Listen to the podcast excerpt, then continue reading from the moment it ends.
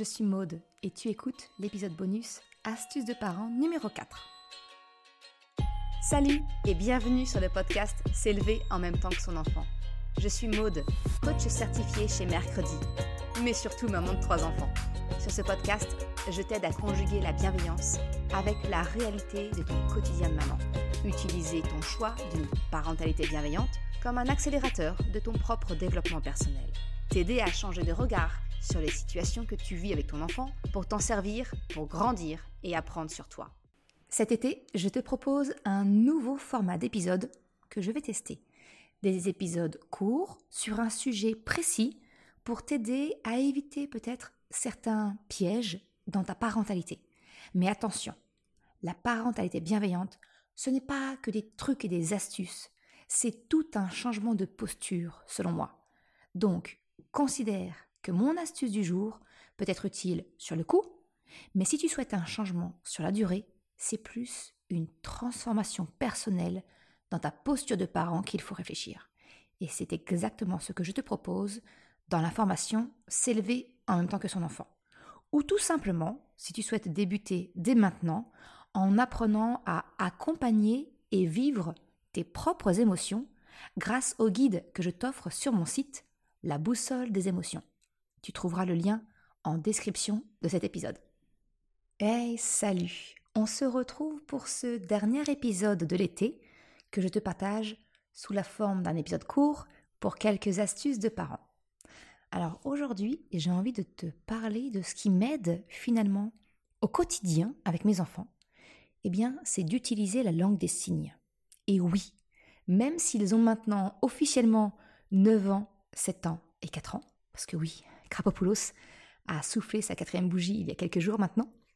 Mais tu vois, même s'ils ont 9 ans, 7 ans et 4 ans, j'utilise toujours avec les trois la langue des signes. Alors je t'en ai déjà parlé, hein. j'ai découvert la langue des signes avec mes enfants lorsqu'ils étaient bébés. Ça a littéralement sauvé la phase critique hein, des 18 mois, 2 ans. Tu sais, cet âge où ton enfant se braque parce qu'il ne parvient pas à se faire comprendre.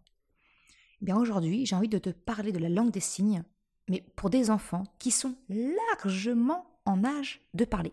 Parce que oui, nous l'utilisons toujours, j'ai envie de te dire même dans différents cas de figure que je vais te partager maintenant. Le premier cas où j'utilise encore la langue des signes, eh bien c'est pour pouvoir rappeler une consigne à distance à mon enfant. Alors tu la connais déjà probablement cette scène qui est très classique chez tous les parents, tu sais, c'est quand tu te retrouves loin de ton enfant et que tu vois qu'il est en train de faire quelque chose que tu ne veux pas, que tu veux qu'il cesse ou qu'il se calme ou autre, et que tu te mets à hurler devant tout le monde de cesser sa bêtise, de se calmer, de mettre son manteau parce qu'il fait froid, et qu'importe, on se retrouve tous à ce moment-là à hurler à distance à notre enfant.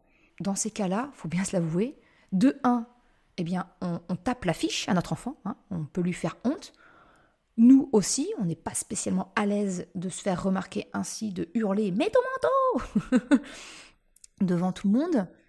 Et puis, c'est sans parler du fait que niveau efficacité, ben, on a vu mieux. Hein Parce que dans le meilleur des cas, ton enfant va faire semblant de ne pas avoir entendu. Hein dans le pire, il peut même utiliser le fait qu'il y ait du monde comme ça, d'utiliser, je dirais, l'espace public pour remettre un peu en question notre demande. J'aime pas dire qu'il va te défier parce que je pense sincèrement que les enfants ne, défient pas naturellement. Ils apprennent à le faire, mais euh, naturellement, ils n'ont pas ce comportement-là. Mais tu vois l'idée, hein, dire euh, ouais, là, il y a trop de monde, tu vas pas oser venir, tu vas pas oser mettre à exécution. Bref, tout ça, ça n'a rien de très efficace. Hein. Si ce n'est effectivement d'apprendre par mimétisme à ton enfant que lorsque l'on fait une demande, eh bien, on hurle au lieu de se déplacer et de demander calmement. Bon, je pense que je n'insiste pas, tu vois très bien le côté improductif de cette méthode. Moi, à la place, ce que je te propose comme petite astuce, eh bien, c'est d'utiliser la langue des signes. Alors, par exemple, quand on est en public, dernier cas de figure qui me vient en tête comme ça, c'était lors d'une kermesse, euh, les kermesses d'école, ou même une fête, une fête de famille. Et je, vois mes enfants qui ont un comportement que je n'accepte pas. Bien, dans ces coups de temps-là, ce que je fais, c'est que je cherche à me mettre dans leur champ de vision. Ou alors, je vais patienter. Tu sais, c'est le moment où ton enfant te cherche du regard. Alors, soit ça va être pour se rassurer, dire ok, il est toujours là, c'est bon. Soit c'est le moment où ton enfant va dire jeter un œil, dire est-ce qu'elle me regarde? Est-ce que je peux faire ma bêtise ou pas hein?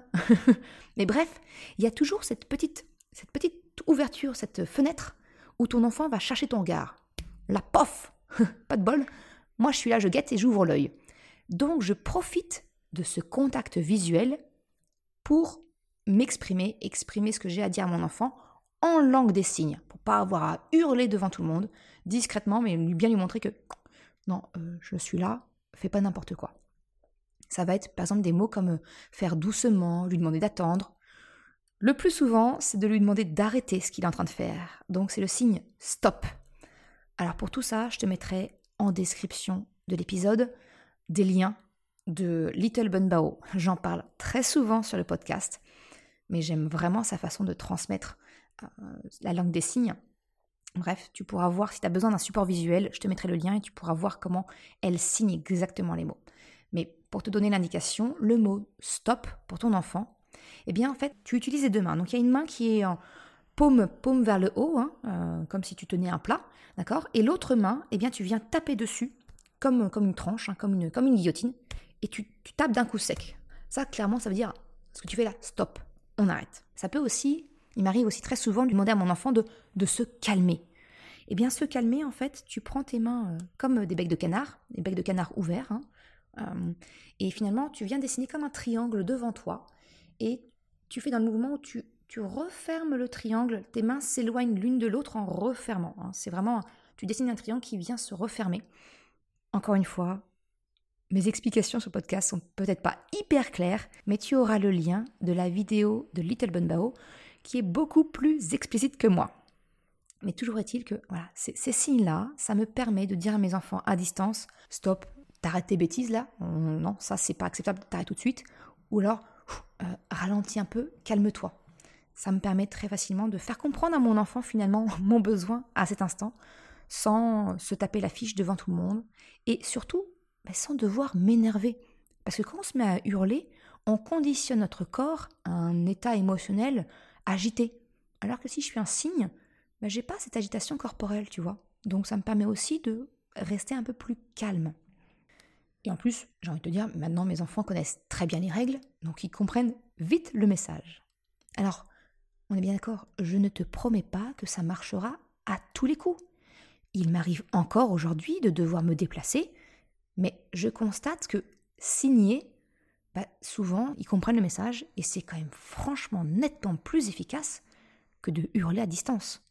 Parce que n'oublie pas en plus le fait que si tu hurles à distance de ton enfant, eh bien lui, il peut le percevoir finalement comme une attaque. Il peut se sentir agressé.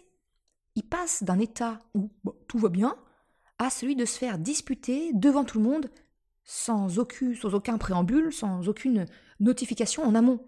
C'est un petit peu violent aussi pour lui. Alors que là, le langage des signes, ça permet déjà de faire le premier rappel.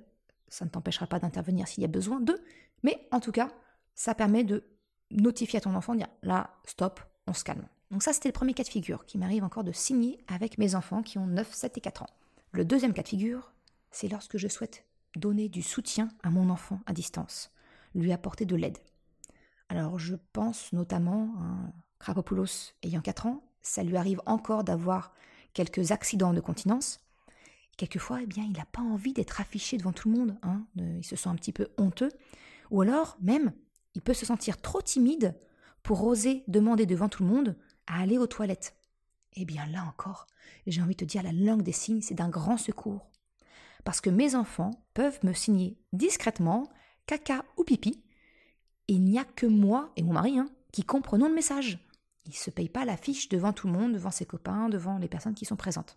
Par exemple, en langue des signes, le pipi, c'est tu places ta main comme une configuration téléphone. Hein, tu sais, les, doigts repliés, le pouce et le, et l'auriculaire sorti. Et tu viens tapoter le pouce sur le torse. Ça, ça veut dire pipi. Le caca, eh c'est simplement l'index que tu pointes euh, en direction de la gorge au niveau du cou. Tout simplement. Tu tapotes. Et ça, ça veut dire caca. C'est très discret. C'est pas explicite, j'ai envie de te dire. Et au moins, ton enfant peut facilement te notifier son besoin. Ça peut également servir de code d'encouragement pour ton enfant. quand il est dans une foule, devant des gens, qu'il est intimidé, par exemple s'il doit faire un spectacle, ou s'il se retrouve en présence de personnes, par exemple imagine une cousinade, où il se sent timide et qu'il a besoin d'un soutien à distance, eh bien tu peux lui notifier que tu es là pour lui, que tu, es vraiment présente pour lui. Tu peux lui signer le mot je t'aime, ou comme moi, lui signifier que tu es là en, support pour lui avec le signe je te porte. En fait, le signe je te porte, c'est un signe que j'avais intégré quand Little Bao a sorti cette berceuse signée avec Laurel Bang. Encore une fois, je te mets le lien en description. Mais en fait, le signe, c'est simplement un bras avec le poing serré que tu viens blottir contre toi et l'autre main vient le refermer comme un gros câlin, comme si tu prenais ton, ton bras et tu lui faisais un gros câlin. Eh bien, ça, c'est le signe je te porte. Et donc, moi, quand mon enfant en a besoin, je lui fais ce signe et ça signifie que je suis avec lui ou avec elle, si c'est ma fille, que je le porte virtuellement hein, pour lui donner du courage, de la sécurité intérieure. Voilà un petit peu comment la langue des signes nous aide dans, le soutien à distance, j'ai envie de dire, avec mes enfants. Et le troisième cas de figure, le troisième et dernier cas de figure que je vais te partager, eh bien, c'est dans le cas où, eh bien, on se sent submergé par une émotion trop forte qui nous empêche de parler. Alors que ce soit mes enfants, hein, qui ne parviennent plus à parler, ou même quelquefois moi, je suis tellement en mode furie éclair, comme dirait ma fille, eh bien que je suis dans l'incapacité de parler. Eh bien, c'est alors très facile. Le corps, on est encore maître de notre corps. Hein. C'est pour ça d'ailleurs qu'on va taper, qu'on va. Le corps va chercher à s'exprimer. Eh bien, autant utiliser le corps, qui est encore en capacité de communiquer, eh bien, pour lui donner la possibilité de communiquer l'émotion qu'il en est en train de vivre. Alors, j'ai envie de dire, dans la grande majorité des cas, en tout cas chez moi, ça va être la colère. Mais ça peut être aussi la tristesse, hein, quelquefois. Eh bien, il me suffit de signer à mon enfant que je suis en colère, ou mon enfant, quand il est bloqué dans son émotion et qu'il ne parvient pas à me parler, peut me faire ce signe, le signe de la colère pour me dire que voilà, de lui laisser l'espace et me signifier, eh bien en fait, ce qu'il est en train de vivre. Le signe de la colère, encore une fois, je te mettrai le lien de Little Bud Mao qui illustre bien comment elle fait. Mais en gros, imagine tes deux mains, tu en fais des griffes, hein, tu, les recourbes, les doigts crispés, prêts à... comme un chat. Et, et tu les retournes contre toi et tu viens de, sur le buste de haut en bas, comme si tu griffais, que tu remontais comme ça tes, griffes. Ça, c'est le mouvement de la colère. Et voilà, c'est encore une fois, c'est un autre exemple où la langue des signes peut être utilisée pour communiquer quand tu n'es pas en mesure de parler. Et c'est un signe qu'on utilise encore avec mes enfants qui sont pourtant hein, en âge de parler, hein, je te répète, 9 ans, 7 ans et 4 ans, ils sont tout à fait en mesure de parler. Mais voilà, quelquefois on se retrouve bloqué et la langue des signes, eh ben c'est utile, c'est pas que pour les bébés. Voilà ce que je voulais te partager dans cette dernière astuce de l'été. Je te remercie d'avoir écouté cet épisode jusqu'à la fin. Comme tous les épisodes bonus de l'été, tu n'auras pas de retranscription sur le site mercredi.com. Par contre, tous les liens mentionnés sont en description de l'épisode. Si tu as aimé cet épisode, s'il t'a été utile eh bien je t'invite à le partager, à en parler autour de toi. Ou si le cœur t'en dit, eh bien de me laisser un commentaire et une note 5 étoiles sur Apple Podcast ou Spotify. Déjà, ça m'aide à me faire connaître parce que ça va montrer à l'algorithme eh bien que le podcast est utile et en plus, ça m'encourage à progresser. Un grand merci à celles et ceux qui prennent le temps de le faire ou de m'écrire un message ou un mail. Je te souhaite une excellente journée, après-midi, soirée, quel que soit le moment où tu écoutes, et je te dis à la semaine prochaine pour un nouvel épisode. Ciao